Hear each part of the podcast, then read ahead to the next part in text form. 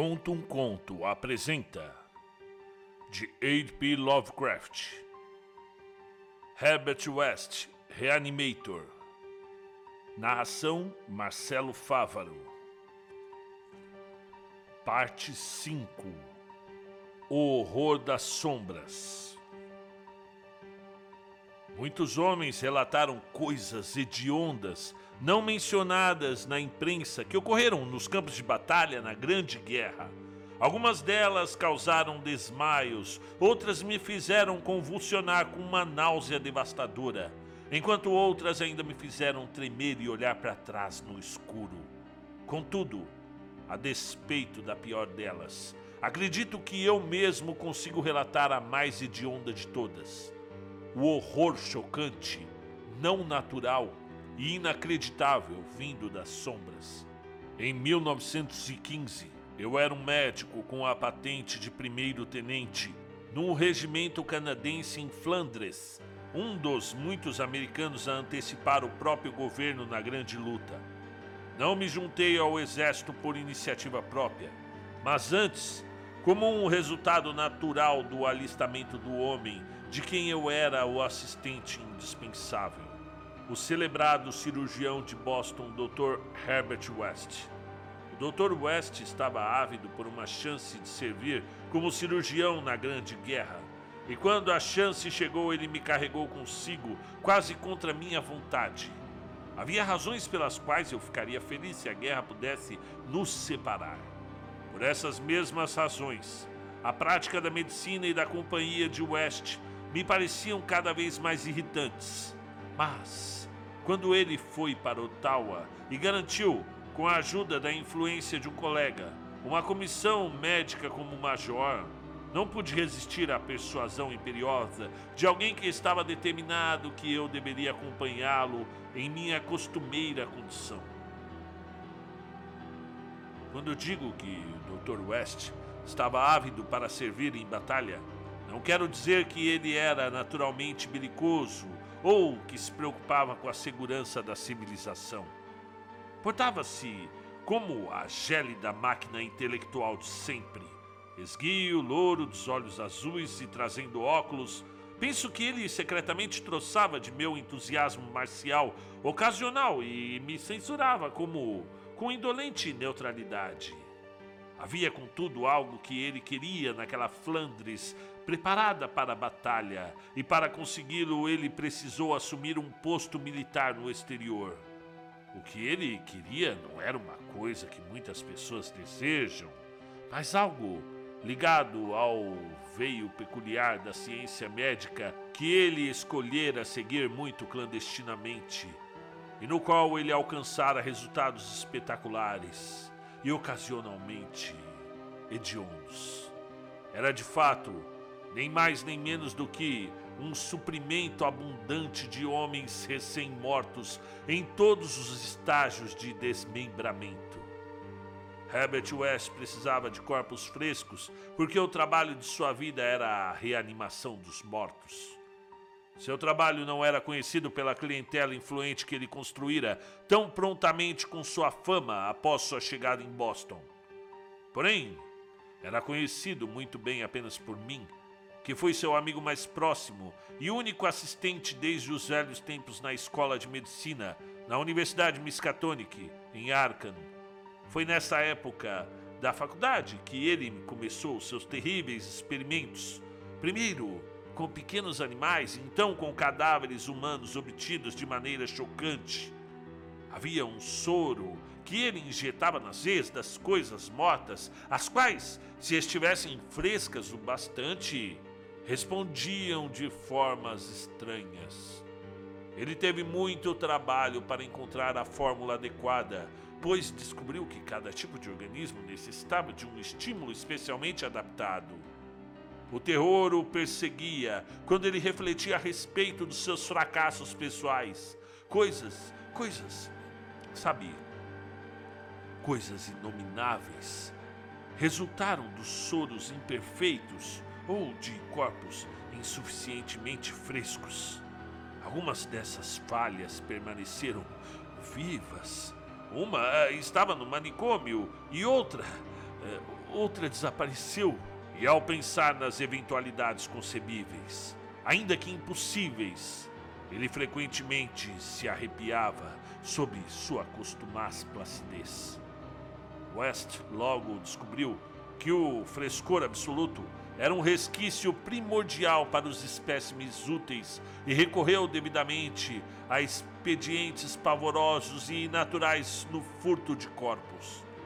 Na faculdade e durante o início de nossa clínica conjunta na cidade fabril de Bolton, minha atitude em relação a ele fora amplamente de admiração fascinada. Mas, à medida que sua ousadia em relação aos métodos crescia, comecei a desenvolver um medo persistente. Não gostava da forma como ele olhava para os corpos vivos e saudáveis. Então, sobreveio um episódio de pesadelos no porão do laboratório, quando descobri que certo espécime estava vivo quando ele o obteve. Aquela fora a primeira ocasião em que ele foi capaz de reviver a qualidade de pensamento racional em um cadáver. E o seu sucesso obtido a um custo tão horrendo, o endurecera completamente.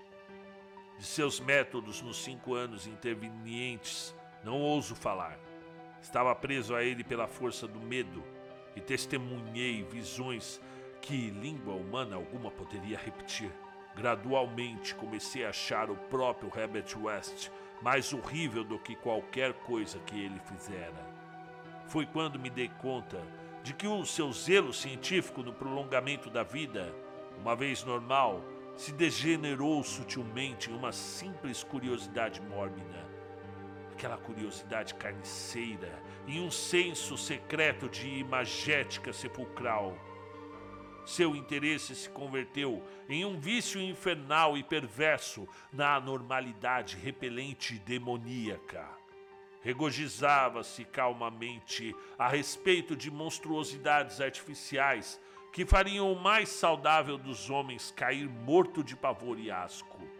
Ele se tornou, por trás de sua pálida intelectualidade, um Baudelaire fasticioso dos experimentos físicos, um lânguido elagábalo das tumbas. Ele enfrentava perigos sem hesitação, cometia crimes sem se abalar, Acredito que o clímax ocorreu quando ele provou seu argumento de que a vida racional poderia ser restaurada, buscando novos mundos para conquistar e experimentar a reanimação das partes decepadas dos corpos. West tinha ideias selvagens e originais a respeito das propriedades vitais das células orgânicas e dos tecidos nervosos independentes do sistema fisiológico natural. E obteve alguns hediondos resultados preliminares na forma de tecidos que nunca morriam se nutridos artificialmente. Coletados de ovos quase rachados de um réptil tropical indescritível, ele estava excessivamente ansioso para comprovar dois argumentos biológicos.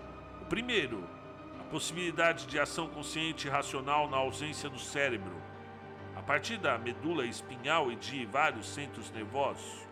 E o segundo, se existiria algum tipo de relação etérea e intangível distinta das células materiais, capaz de ligar as partes removidas cirurgicamente do que antes era um único organismo vivo. Todo esse trabalho de pesquisa demandava um suprimento prodigioso de carne humana recém-abatida. E foi por isso que Herbert West se envolveu na Grande Guerra.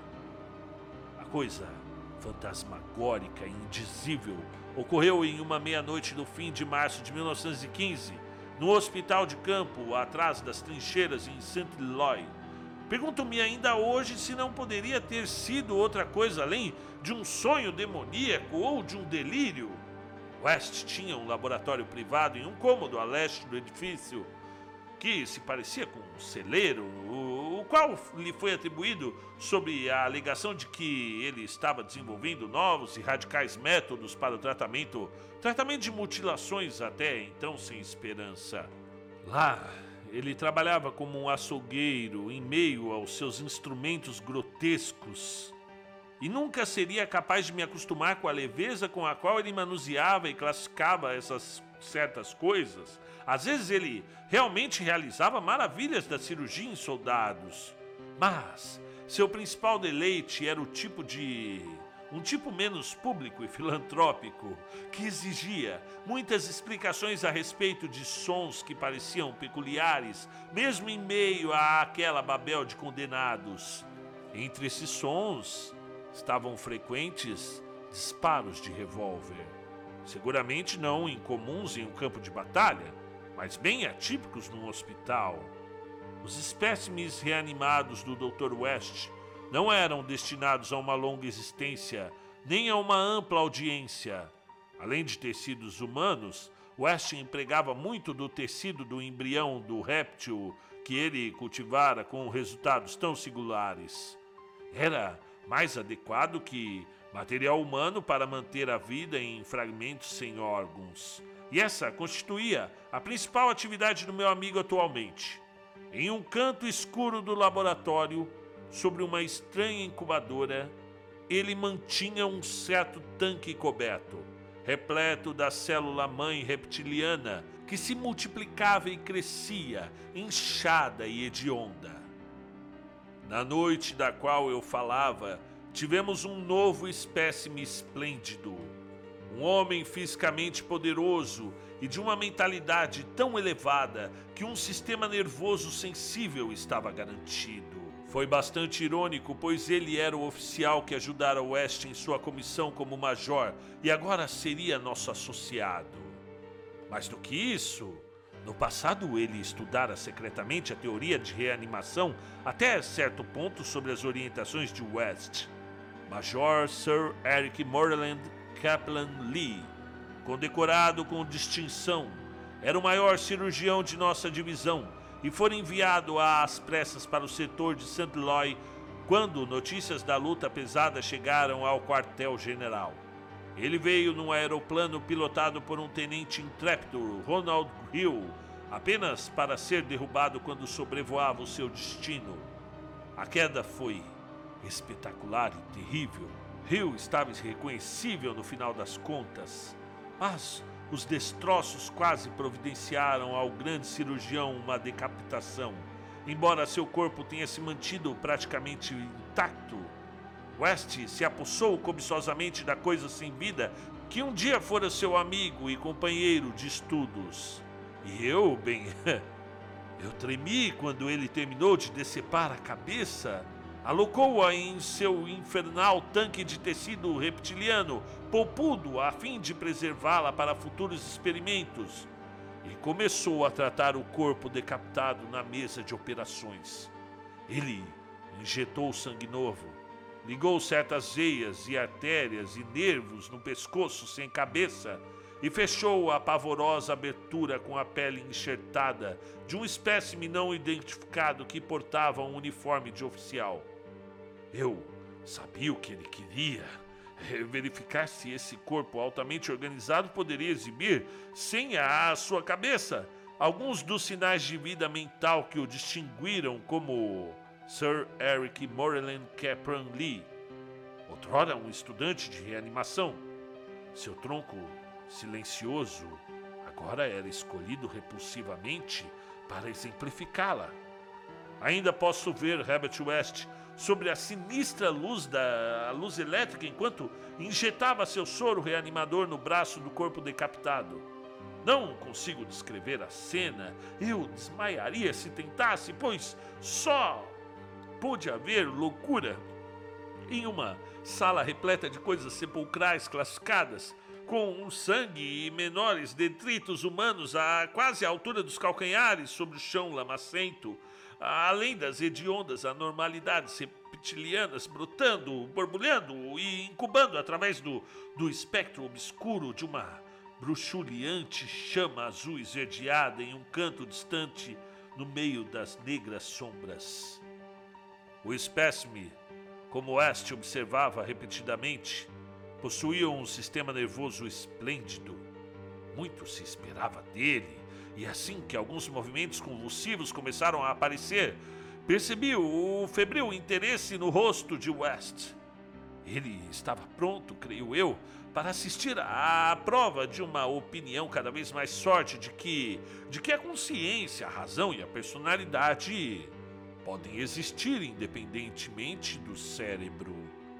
De que o homem não possui um espírito conectivo central, mas que é apenas uma máquina de matéria nervosa, com cada uma das suas partes mais ou menos completa de si mesma, e, em uma demonstração triunfante, West estava prestes a relegar o mistério da vida à categoria de mito.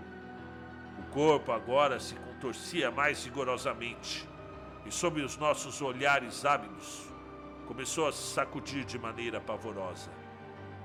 Os braços se estiraram irrequietos, as pernas se elevaram e vários músculos se retesaram de forma repulsiva de contração. Então, a coisa sem cabeça jogou seus braços num gesto inequívoco de desespero. Um desespero inteligente, a princípio o suficiente para provar cada teoria de West. Certamente os nervos estavam se lembrando do último ato do homem em vida, a luta para se libertar do avião em queda. Bem, o que seguiu eu nunca saberei com clareza. Pode ter sido uma completa alucinação causada pelo choque daquele instante diante da súbita e total destruição do prédio em um cataclismo de fogo alemão. Quem poderia dizer o contrário, já que West e eu éramos os únicos sobreviventes comprovados. West gostava de apreciar nisso antes do seu recente desaparecimento, mas havia momentos em que ele não podia, pois era estranho que ambos tivéssemos a mesma alucinação. A ocorrência hedionda era em si muito simples, notável apenas por suas implicações. O corpo na mesa se ergueu, num tatear cego e terrível e então ouvimos um som. Não deveria chamar esse som de voz, pois era. era horrível demais. E ainda assim o seu timbre não era a coisa mais horrenda a seu respeito, nem a sua mensagem, que foi tão somente um grito. Pule, Ronald! Pule, pelo amor de Deus! A coisa mais horrenda era a sua origem pois o grito, meu Deus, o grito vinha do enorme tanque encoberto daquele canto assombrado por rastejantes sombras negras.